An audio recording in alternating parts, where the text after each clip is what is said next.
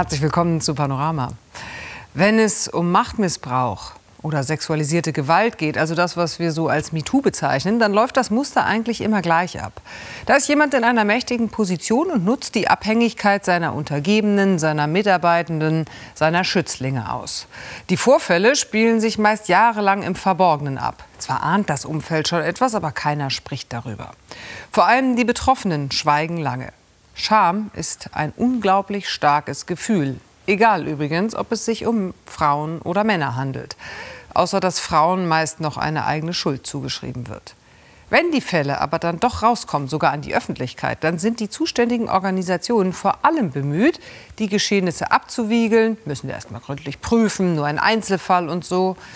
Das war bei der Filmindustrie nicht anders als bei Springer oder in der katholischen Kirche. Und wie wir zusammen mit der Sportschau und der Süddeutschen Zeitung recherchiert haben, ist es genau nach diesem Muster auch beim Deutschen Tennisbund gelaufen. Andreas Becker, Elena Kuch, Hendrik Maaßen und Andreas Schildke. Maximilian Abel 2003. Ein wichtiges Match. Gegen Roger Federer, einen der besten Tennisspieler aller Zeiten. Abel gilt schon als Kind als großes Tennistalent. Seine Eltern finanzieren ihm früh private Tennisakademien in den USA. Mit 17 ist er Vize-Weltmeister der Junioren. Ich habe mein Leben lang Tennis gespielt ähm, und dann habe ich Tennis gespielt und Tennis gespielt. Also ich habe äh, praktisch nichts anderes gemacht äh, als, als das und, und äh, ja, es bedeutet mir immer noch äh, sehr viel. Als ungefähr Zwölfjähriger trifft er im Hessischen Tennisverband auf einen damals schon wichtigen Strippenzieher im deutschen Tennis, Dirk Hordorf, Trainer, Manager, Funktionär. Schon in den 90er Jahren fördert er sehr erfolgreich junge Tennistalente und Profis. Offenbar hat er ein Auge auf Maximilian Abel geworfen bis dann irgendwann ähm, er mich gefragt hat, auch äh, ob ich fit bin ja, und meine körperliche Verfassung, wie die so ist und äh, ob er denn äh, mal äh, abchecken kann, beziehungsweise äh, er würde mich gerne mal körperlich kontrollieren. Ja. Am Anfang waren das ähm, Berührungen von ihm äh, am Rücken, Bauch und hat sich dann runtergearbeitet bis zum Gesäß. Ja das hat sich dann später dann äh, entwickelt, will ich mal so sagen. Ja. Abel meldet die mutmaßlichen Übergriffe erstmal nicht. Nach außen hin wirkt seine Tenniskarriere Ende der 90er wie aus dem Bilderbuch. Zeitungen sehen in ihm ein großes deutsches Talent. Dirk Hordorf macht derweil als Manager Karriere, steigt auf zum Sportwart im Deutschen Tennisbund. Und er entwickelt offenbar ein immer größeres Interesse an Abel. Abel behauptet auch, Hordorf habe ihn regelmäßig angerufen und ihn eingeladen. Ich war das erste Mal bei ihm zu Hause. Da war ich 16 Jahre alt ungefähr. Dann fing das an mit den Liegestützen, mit dem Bauchmuskeltraining, mit Dehnübungen, mit verschiedensten Dingen, die ich dann vor seinen Augen in seinem Wohnzimmer auf seinem großen Teppich ausüben sollte. Ja, erstmal mit äh, Unterhose und dann später ohne Unterhose, ohne Unterhose, Liegestütze, äh, Squats ohne Unterhose. Der Kordorf streitet heute alle Vorwürfe pauschal ab. Maximilian Abel sei unglaubhaft. Tatsächlich ist Maximilian Abel wegen Betrugs mehrfach verurteilt worden. Er wurde etwa erwischt, wie er mit einem Tuch verhüllt mit fremden Kreditkarten Geld abhebt. Zurzeit sitzt er in Hessen eine lange Haftstrafe ab. Hier findet das Interview mit ihm statt. Ein Krimineller also. Sind seine Vorwürfe gegen Hordorf daher haltlos? Abel ist nicht der Einzige, der solche Vorwürfe erhebt. Insgesamt 14 Spieler, darunter auch zwei aktuelle Profis, berichten uns von unangenehmen Übergriffen durch Dirk Hordorf. Der habe einigen beim Duschen zugeguckt, andere habe er massiert, am Gesäß oder im Schambereich. Die meisten haben Angst, offen vor der Kamera zu reden, ihre Namen zu nennen. Ein ehemaliger Profi erinnert sich an Gespräche im Fitnessraum mit Trainern und Spielern. Da wurden richtig Witze drüber gemacht. Ah, du hast einen Termin mit dem Herrn Hordorf. Dann darfst du dich ja gleich ausziehen. Einer geht offen vor die Kamera. Sriram Balaji, Er möchte jungen Spielern ersparen, was er offenbar mit Dirk Hordorf erlebt hat. Der Inder ist Doppelspieler, gehört zu den 100 Besten der Welt. Balaji ist 2010 mit einem Stipendium des Indischen Tennisverbandes in Hessen. Dort trifft er Dirk Hordorf. Uh, uh, ich habe im HTV gewohnt. Die haben so Gästewohnungen. Er ist immer in mein Zimmer gekommen, so einmal die Woche oder alle drei bis vier Tage. Immer wenn er da war, hat er mich gebeten, meine Kleidung auszuziehen, um meine Muskeln zu checken. Also habe ich mich ausgezogen. Uh, Zuerst bis zur Unterhose. Uh, Dann hat er mich gefragt, ob ich auch meine Unterhose ausziehen kann, weil er alle meine Muskeln checken wollte. In Indien macht man das nicht, aber ich dachte, vielleicht ist das normal in Deutschland. Vor einem Turnier habe er bei Hordorf übernachtet. Der habe ihn aufgefordert, auf dem Sofa zu schlafen. Nackt. Hordorf bestreitet das, lässt mitteilen, Zeugen könnten Balajis Aussagen widerlegen. Namen nennt er uns allerdings nicht. Ich hatte immer Angst vor ihm. Mein Sponsor hat mich ja zu ihm geschickt. Ich hatte Angst, dass er meinem Sponsor etwas Schlechtes über mich erzählt und ich meine Finanzierung verlieren würde. Deshalb wollte ich mit allen klarkommen. Ich hatte Angst und deshalb habe ich uh, alles gemacht, was er gesagt hat. Inzwischen ist Hordorf eine Größe im deutschen Tennisgeschäft, wie Medien berichten. Sein Schützling Rainer Schüttler hat es zur Nummer 5 der Welt gebracht. Auch ist zu lesen, dass er Novak Djokovic finanziell förderte. Der wird später die Nummer 1. Und auch die spätere deutsche Wimbledon-Siegerin Angelique Kerber ist demnach zeitweise bei ihm unter Vertrag. Auf Anfrage äußern sie sich zu Hordorf nicht. Maximilian Abels Karriere kommt nach der erfolgreichen Juniorenzeit bei den Herren Anfang der 2000er Jahre nicht so recht voran. Dirk Hordorf bietet an, ihn kostenlos zu trainieren. Er hat gemerkt, dass es meinem Vater auch finanziell nicht mehr gut geht. Er konnte nicht mehr äh, private Trainer zahlen, so wie, er, äh, wie wir wollten sozusagen. Und von Anfang an hat er auch gesagt, sollte ich lügen, dann, ähm, dann würde es Konsequenzen geben. Abel spielt jetzt internationale Turniere. 2003 das Match gegen Roger Federer. Zwei Monate später ist er beim Turnier in Hamburg. Er soll Dirk Hordorf auf sein Hotelzimmer begleiten. Und dann sagt er, ja, du hast mich angelogen, du hast mich angeflunkert. Ja. Es geht um eine Lappalie. Und dann hat er gesagt, zieh dich aus, komplett und stell dich oder beziehungsweise geh in Hundeposition auf das Bett. Ja. Auf allen Vieren. Ja. Dann hat er angefangen, seinen, seinen, seinen, seinen Gürtel auszupacken. Und dann hat er 20 Mal durchgezogen. Volles Brett. Ja. Und ja, und dann bin ich. Dann habe ich nach hinten geguckt. Und dann war der auch erregt. Ja. Dirk Hordorf bestreitet alle Vorwürfe von Maximilian Abel. Sie seien schlicht unzutreffend ich kann es äh, eigentlich im Prinzip heute immer noch nicht äh, fassen, eigentlich auch, ne? dass, ich, äh, dass, der das, also, dass, dass ich mich überhaupt dazu geleitet habe, dass, dass, dass ich mich überhaupt ausgezogen habe und so. Ne? Also das kann man, äh, man schämt sich halt auch, ne? das muss man halt einfach so sagen. Ne? Über die Jahre erzählt Maximilian Abel mehreren Personen von dem Vorfall, unter anderem Klaus Hofses in dessen Tennisakademie in Spanien. Er hatte mir erzählt, dass er bestraft worden wäre, weil er, ich weiß nicht mehr, was er gemacht hat, auf jeden Fall ist er bestraft worden und äh, sollte die, die Hose ausziehen und äh, hat dann wohl auf den, mit dem Gürtel auf den nackten Po Schläge bekommen. Damals habe ich da, äh, das eigentlich nicht, auch nicht für ernst genommen oder nicht, nicht geglaubt. Und wenn Sie, das heute, wenn Sie da heute drüber nachdenken, wie blicken Sie da jetzt drauf? Ja gut, wenn man äh, heute weiß, man von der Kirche auch diese ganzen Geschichten, da äh, wärst du natürlich ein bisschen anders wahrscheinlich mit umgegangen. Das Gerücht kursiert bereits in Tenniskreisen. Trotzdem kann Dirk Hordorf 2014 zum Vizepräsidenten des DTB aufsteigen. Er wird sogar Chef des deutschen Tennis-Olympiateams. Erst als sich Maximilian Abel im Gefängnis intensiv mit seinem Leben beschäftigt, wendet er sich offiziell an den Deutschen Tennisbund. Er schreibt dem Präsidenten einen Brief. Eine Person, die jahrelang systematisch junge Tennisspieler von sich abhängig machte, missbrauchte, erniedrigte, demütigte, muss aus dem Verkehr gezogen werden. Aus dem Verkehr ziehen? Der Präsident besucht Maximilian Abel daraufhin im Gefängnis. Abel erzählt ihm Details und nennt dann auch den Namen. Dirk Hordorf. Ja, man ist natürlich schon emotional aufgewühlt, würde ich sagen, wenn man das hört, was Herr Abel da geschildert hat, was alles passiert sein soll.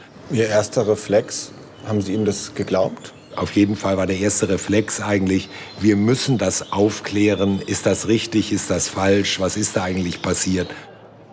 Das DTB-Präsidium gibt eine Untersuchung in Auftrag. Was ist an den Vorwürfen dran?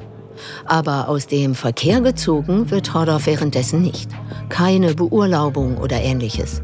Dirk Hordorf streitet weiter alles ab. Besonders pikant, als Vizepräsident ist er auch für den Jugendsport zuständig. Und der Deutsche Tennisbund lässt ihn bei Veranstaltungen auftreten, während die Untersuchung der Anwälte noch läuft. Wie kommt es denn, dass Dirk Hordorf in der Zeit der Untersuchung in seinem Amt verblieben ist? Ja, ich glaube, das ist, ähm, das ist, glaube ich, die große Frage, mit der wir konfrontiert werden. Was wir gesagt haben, als der Name publik war und wir die Kanzlei mandatiert haben, sind wir zu Dirk Hordorf hingegangen und er hat gesagt, an den Anschuldigungen, die sind nicht wahr. Ähm, und deswegen werde ich mein Amt auch nicht ruhen lassen. Die Satzung des Verbandes mache eine Beurlaubung hier nicht möglich, behauptet von Arnim. Hordorf wird also nicht aus dem Verkehr gezogen, obwohl es um die Sicherheit von jungen Spielern geht. Und Hordorf, der mutmaßliche Täter, bekommt sogar Akteneinsicht in die Untersuchung der Anwälte. Maximilian Abel bekommt die nicht. Die DTB-Anwälte sagen dazu, sie orientierten sich am Strafrecht. Vor kurzem dann das Ergebnis der Untersuchung. Es bestätigt wesentlich Abels Version. Es sei etwa überwiegend wahrscheinlich, dass Dirk Hordorf ihn mit dem Gürtel geschlagen habe. Auch die Aussagen von Sriram Balaji wertet die Kanzlei als höchstwahrscheinlich richtig. Ich erwarte eben von dem Verband, dass äh, sie Tacheles machen jetzt. Ne? Ohne, ohne Wenn und Aber und ein Zeichen setzen. Einfach für andere Verbände, für die Eltern, weil eins ist ja klar, ne? die Eltern äh, müssen sicher gehen, dass ihre Kinder sicher zum Sport gehen. Ne? Nachdem die Untersuchung abgeschlossen ist und die Vorwürfe öffentlich bekannt sind, tritt Dirk Hordorf zurück. Aus gesundheitlichen Gründen. Wenn Sie jetzt zurückschauen auf die vergangenen Monate, würden Sie die Schritte, die Sie gemacht haben, genauso wieder machen? Ja, ich glaube, ich würde sie genauso wieder machen.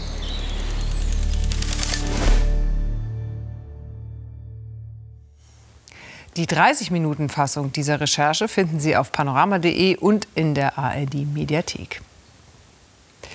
Vor zehn Jahren hat man in Deutschland heftigst über eine Einführung eines Mindestlohns gestritten. Nicht alle waren davon überzeugt. Die FDP beispielsweise in Person von Rainer Brüderle hatte da doch massive Bedenken. Wir sind gegen einen allgemeinen gesetzlichen Mindestlohn, weil es aus 18 keinen Sinn macht. Denn in Stuttgart ist 8,50 was anderes als bei mir in der Eifel. 2015 wurde er trotzdem eingeführt, der Mindestlohn.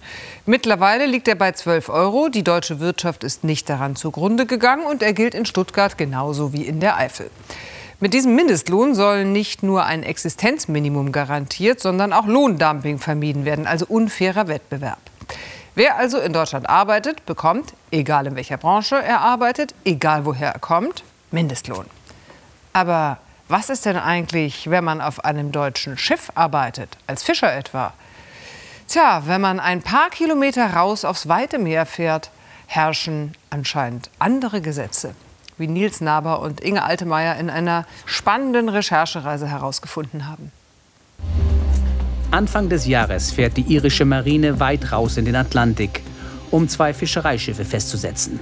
Der Vorwurf, Fischereiregeln würden nicht eingehalten. Bei der Kontrolle der Iren geht es zunächst nur um Fische, aber sie finden noch etwas anderes. Die Schiffe kommen aus Spanien, aber sie fahren unter deutscher Flagge. Der Heimathafen ist Hamburg. Warum fahren die Schiffe unter deutscher Flagge? Der irische Journalist Niall Duffy erklärt uns den Hintergrund. Fischerei ist sein Leben.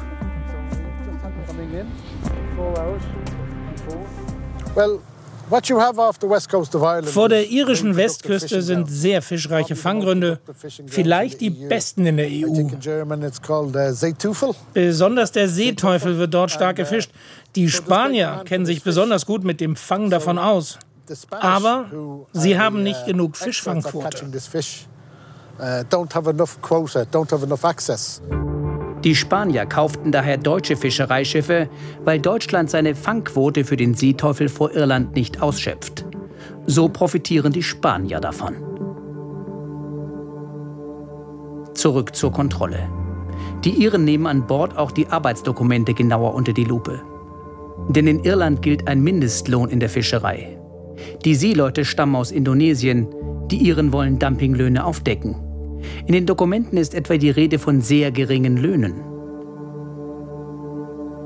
Wie viel Geld wurde auf der Ottegal-Tress gezahlt? Wir wollen mit Crewmitgliedern sprechen. Dafür müssen wir nach Indonesien. Nach langer Suche finden wir jemanden, der auf dem Schiff gearbeitet hat. Janto ist ausgebildeter Seemann. Er redet mit uns, weil er die Zustände öffentlich machen will. 800 Euro Gehalt.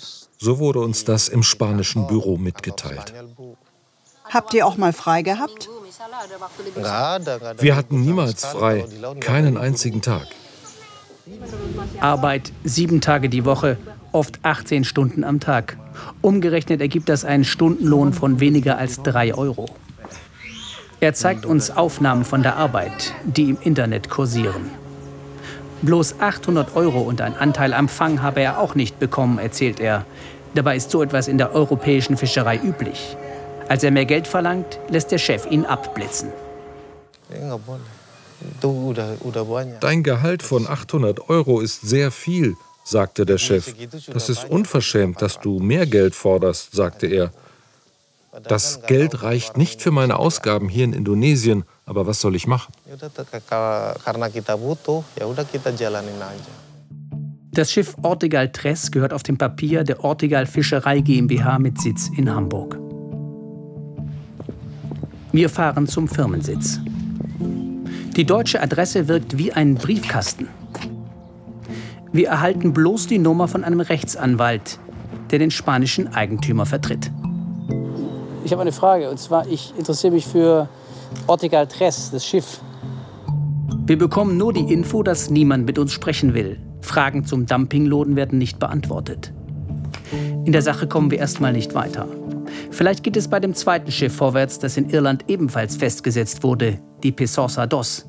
Auch auf diesem Schiff arbeiteten fast nur Indonesier. An Bord machten die Kontrolleure einen bemerkenswerten Fund. Das erzählt uns Michael O'Brien, der irische Gewerkschafter von der Internationalen Seeleute-Gewerkschaft war im Hafen, als das Schiff dort lag. Die Kontrolleure hätten pro indonesischem Crewmitglied jeweils zwei Arbeitsverträge gefunden.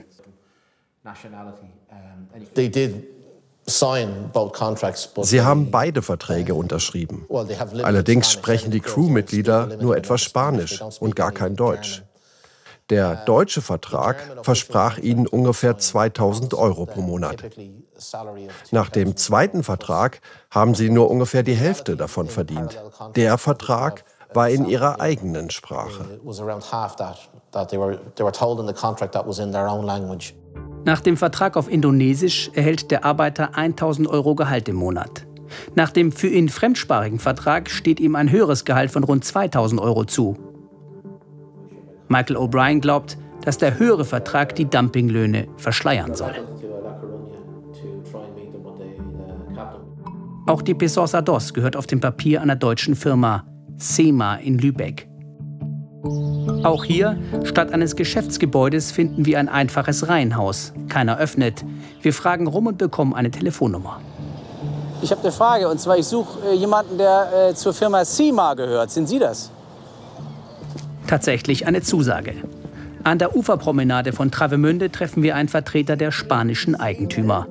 Seine Auskünfte bleiben im Wagen. Weil das ja deutsche Schiffe sind, müssen wir hier unser Büro haben und wir machen ja papiermäßig, steuermäßig und versicherungsmäßig machen wir alles in Deutschland. Dann sprechen wir ihn explizit auf die Dumpinglöhne auf dem Schiff an, der Pesos Dos. Ist es denn normal, dass die, dass die Indonesier so 1000 Euro pro Monat bekommen? Nein, die bekommen ja mehr. 1000 ist ja nicht richtig. Und was bekommen Sie da pro Monat aus Ihrer Sicht? Ich weiß nicht genau. Also ich, das muss ich mir dann schicken lassen und dann können Sie das einsehen, wenn Sie das möchten.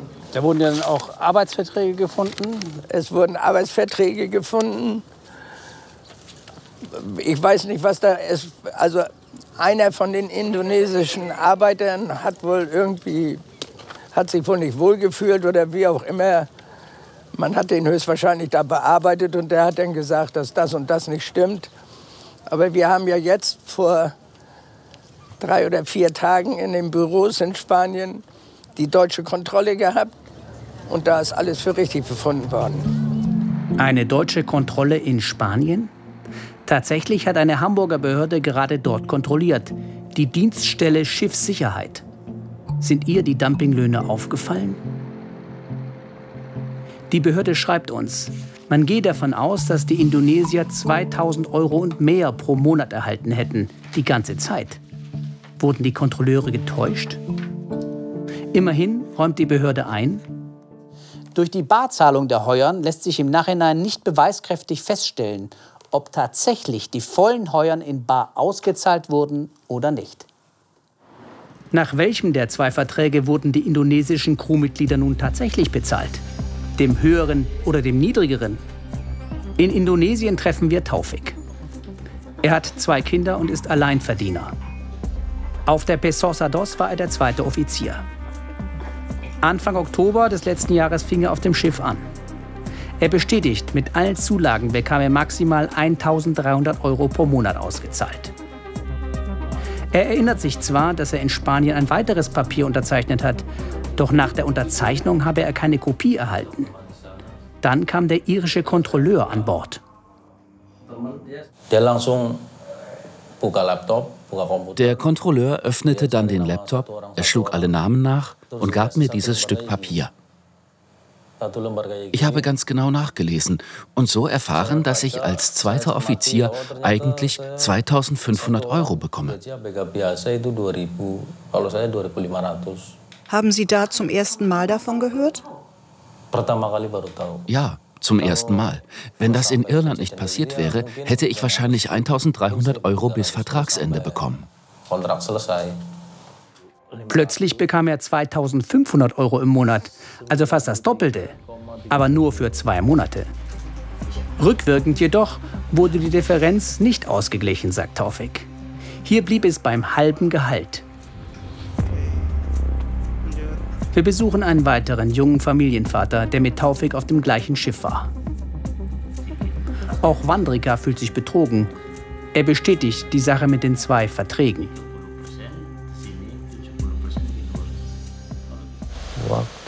Es gab viele Papiere. Der Vertrag war auf Spanisch. Ich kann kein Spanisch sprechen, geschweige denn schreiben. Ich wollte nur arbeiten. Ob das, was in dem Dokument steht, stimmt oder nicht, ich weiß es nicht. Ich musste unterschreiben.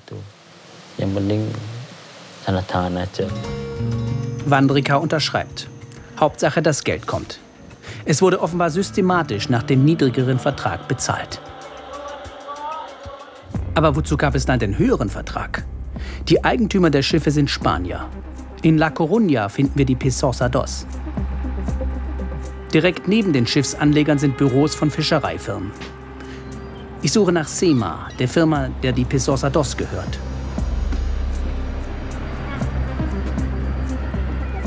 Immerhin, einer der Mitarbeiter öffnet uns die Tür. Reden wollen sie nur ohne Kamera. Dann bestätigen sie die doppelten Verträge, geben jedoch eine andere Erklärung. Uns wurde berichtet, die Indonesier seien immer nach dem höher dotierten Vertrag bezahlt worden, der 2000 bis 2500 Euro pro Monat äh, vorsieht. Und der niedriger dotierte Vertrag, der wäre nur zum Transport, zur Reise hierher nach Spanien, wäre der vonnöten und ansonsten äh, bräuchte man den gar nicht. Und der würde, hätte auch nicht irgendwie eine Rolle gespielt bei der Bezahlung. Unsere Recherchen in Indonesien haben etwas anderes ergeben. Direkt nebenan liegt die Ortegal Tress. Gegenüber ist das Büro der Ortegal Fischerei, die das Schiff besitzt. Sie hat den Indonesiern 800 Euro pro Monat gezahlt. Man lässt uns zwar rein, Fragen will hier aber niemand beantworten. Bleibt die Frage, sind Dumpinglöhne auf deutschen Schiffen überhaupt zulässig? Das Bundesarbeitsministerium lehnt ein Interview ab. Doch wir bekommen eine schriftliche Antwort. Die überrascht uns. Auf einem deutschen Fischereischiff sei der deutsche Mindestlohn, Zitat, nur dann anwendbar, wenn die Tätigkeit im deutschen Küstengewässer und zugleich mit hinreichendem Inlandsbezug erfolgt. Zitat Ende. Das bedeutet, Dumpinglöhne an Bord eines deutschen Fischereischiffs, um das geht es hier, sind völlig legal. Der deutsche Mindestlohn gilt also nicht immer auf deutschen Schiffen? Nur bis zum Küstengewässer? Im Bundestag tagt der Ausschuss für Arbeit und Soziales, also Politiker vom Fach. Wussten Sie, dass auf deutschen Fischereischiffen abseits der Küstengewässer kein deutscher Mindestlohn gilt? Ähm, das wusste ich tatsächlich nicht. Ist dem so? Wir haben hier einen Fall, der bekommt Arbeit aus Indonesien auf einem deutschen Fischereischiff 800 Euro im Monat. Wie bewerten Sie das? Das geht gar nicht. Das muss anders gelöst werden. Ich muss gestehen, ist mir nicht bekannt, weil ich äh, mich mit Schifffahrt noch nicht so auseinandergesetzt habe. Aber es ist natürlich extrem, weil wir ja einen Mindestlohn in Deutschland haben. Ja, das ist unwürdig, das ist menschenunwürdig, weil wer hart arbeitet, soll auch einen gerechten Lohn dafür enthalten. Dieser Änderungsbedarf? Ja, sehe ich. Müsste der Ausschuss sich damit beschäftigen? Ja. Die Politiker sehen Änderungsbedarf. Aber laut Bundesarbeitsministerium ist bislang keine Änderung geplant. Dabei ist ein Mindestlohn auf hoher See durchaus möglich. Die Iren zeigen, wie es geht.